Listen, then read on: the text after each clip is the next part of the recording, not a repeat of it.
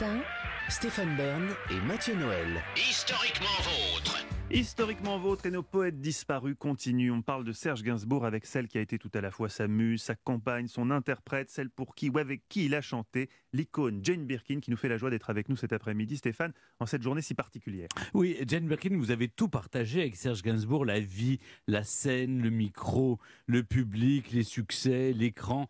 Il, y a quelque chose qu'il n'a gardé que pour lui et n'a jamais voulu partager avec vous? Euh, oui, il, n'a pas pu partager son amour pour le jazz parce que je ne le comprenais pas. Et il se, il se retenait de, de mettre les disques de jazz parce que la musique classique, j'adorais. Voilà. Mais le jazz, ça me rendait très mélancolique. Et finalement, le disque qu'il aurait fait s'il avait vécu, il était prêt de partir pour euh, le Nouvelle-Orléans pour faire un disque de jazz.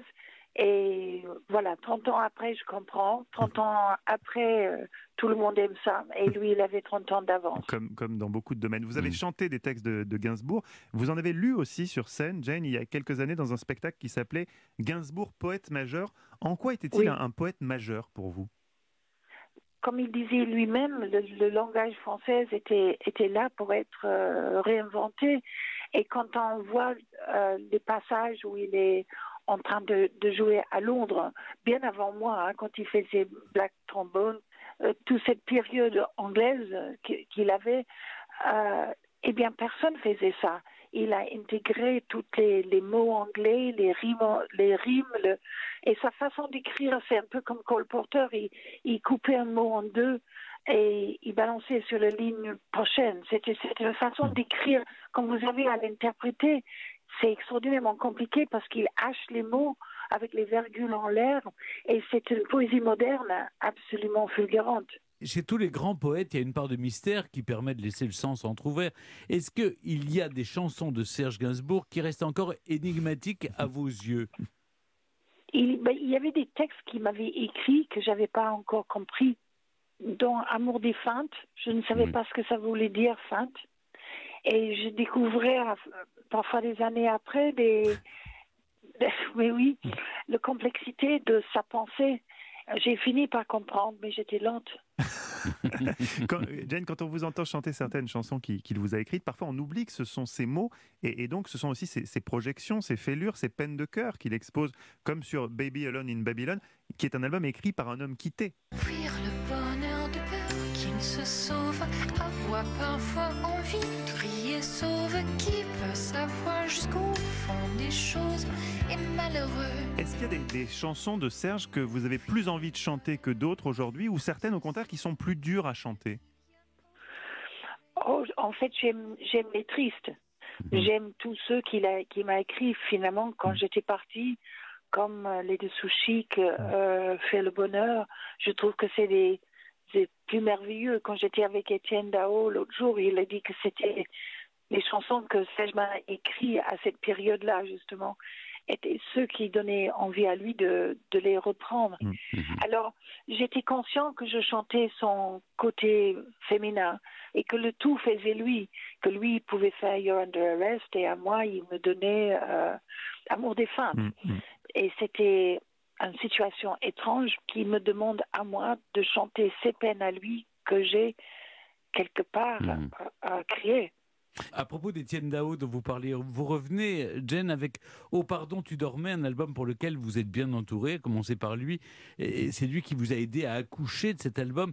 Ce qui est fou à l'écoute de ce titre éponyme, c'est qu'il a des accents gainsbourgiens. Oh pardon, tu dormais. Je ne dors plus, tu vois bien. Le moment est parfait pour me dire si tu m'aimais, si tu m'aimais encore. D'ailleurs, les paroles sont inspirées de votre propre journal intime. Serge Gainsbourg vous suit et vous accompagne inexorablement de façon, au fond, plus ou moins inconsciente. C'est c'est conscient ou inconscient? Oh ben, je n'ai pas pensé à lui quand j'ai fait Oh pardon, tu dormais. C'était plutôt une nuit de cauchemar avec quelqu'un d'autre. Par contre, le, le troisième personne, parce qu'il y a, il y a quand même un portrait de quelqu'un euh, que, que, que j'ai blessé et je me mets à juste assez de distance de ne pas entend pleurer, ça c'était inspiré par lui.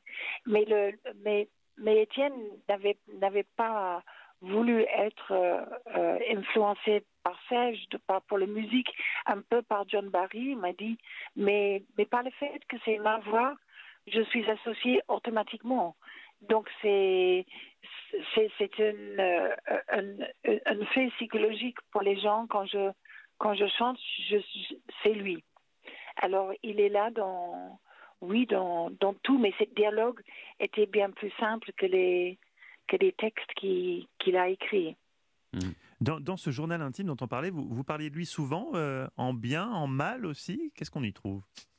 Ben, Il y a, j'espère, des moments de, de charme intense que de, quand je vivais avec lui, parce qu'une personne plus drôle et plus inattendue et plus charmant et original, vous ne pouvez pas trouver. Mmh. Quand on parle, il y a des, des ruptures qui sont dramatiques et le disque c'est autre chose parce que le, les journaux intimes, vous, vous écrivez la nuit quand vous n'arrivez pas à dormir pour mettre sur papier euh, les dérangements que vous avez dans la tête. Mmh. Alors que, wow, ceci dit, les chansons, c'est un peu ça aussi. Mais, mais, mais maintenant que j'explique que c'est différent, c'est pas si sûr. Jane, on, on, parle de vous souvent comme une muse, c'est le mot qui revient le, le plus souvent, mais c'est oublier à quel point vous avez vous-même euh, carrément modelé quelque part Serge Gainsbourg, que ce soit en le relookant, avec, euh, il paraît que la barbe de trois jours, c'est vous, euh, les pieds nus dans les répétos aussi, ou en intervenant dans son processus de création artistique. C'est quoi le, le leg ou l'empreinte que vous avez laissé euh, chez Serge Gainsbourg dont vous êtes le plus fier Je suppose Melody seul malgré mmh. tout.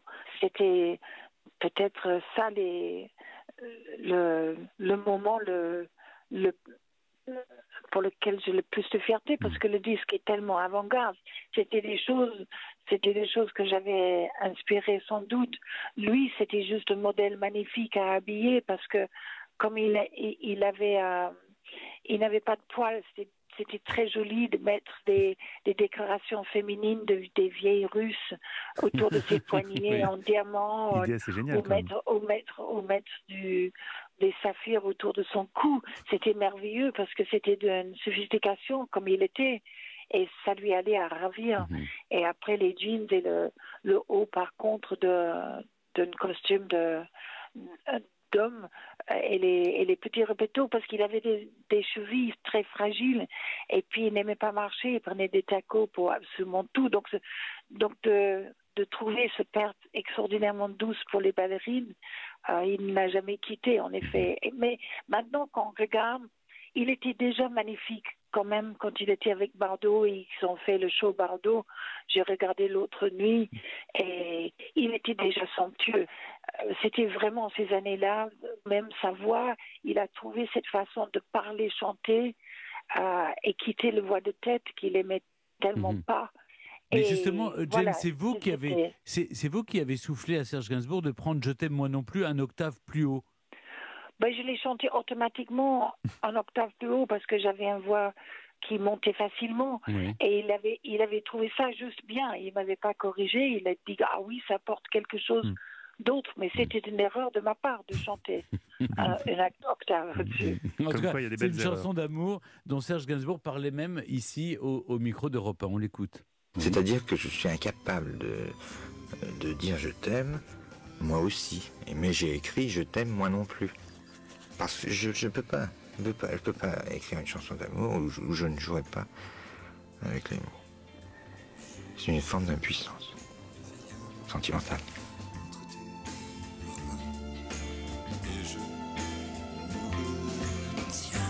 En tout cas, Brigitte Bardot, elle est passée à côté d'un succès international. Elle. Pas sûr. I'm not sure about that, man. No comment? Je sais qu'avec Jane, nous avons été numéro un en Angleterre, avant les Beatles, Dylan et Stones. Cet extrait et de nombreuses autres archives inédites sont à retrouver. D'ailleurs, ce soir, dans le documentaire réalisé par Julien Tarot, Gainsbourg Forever, c'est dès 20h dans Musique avec Émilie Mazoyer qui continuera à célébrer le, le poète en chanson et avec les confidences de Lulu Gainsbourg, Dany ou encore Alain Chamfort. En tout cas, Jane Birkin, on vous retrouve en chanson dans votre nouvel album Oh pardon, tu dormais. Et on espère très vite sur scène. Mhm. En tout cas, merci mille fois, Jane, d'avoir été avec nous cet après-midi pour célébrer euh, celui que vous avez tant aimé et qui vous a tant aimé aussi. Merci beaucoup. Je t'embrasse. À Bye bye. bientôt, Jen.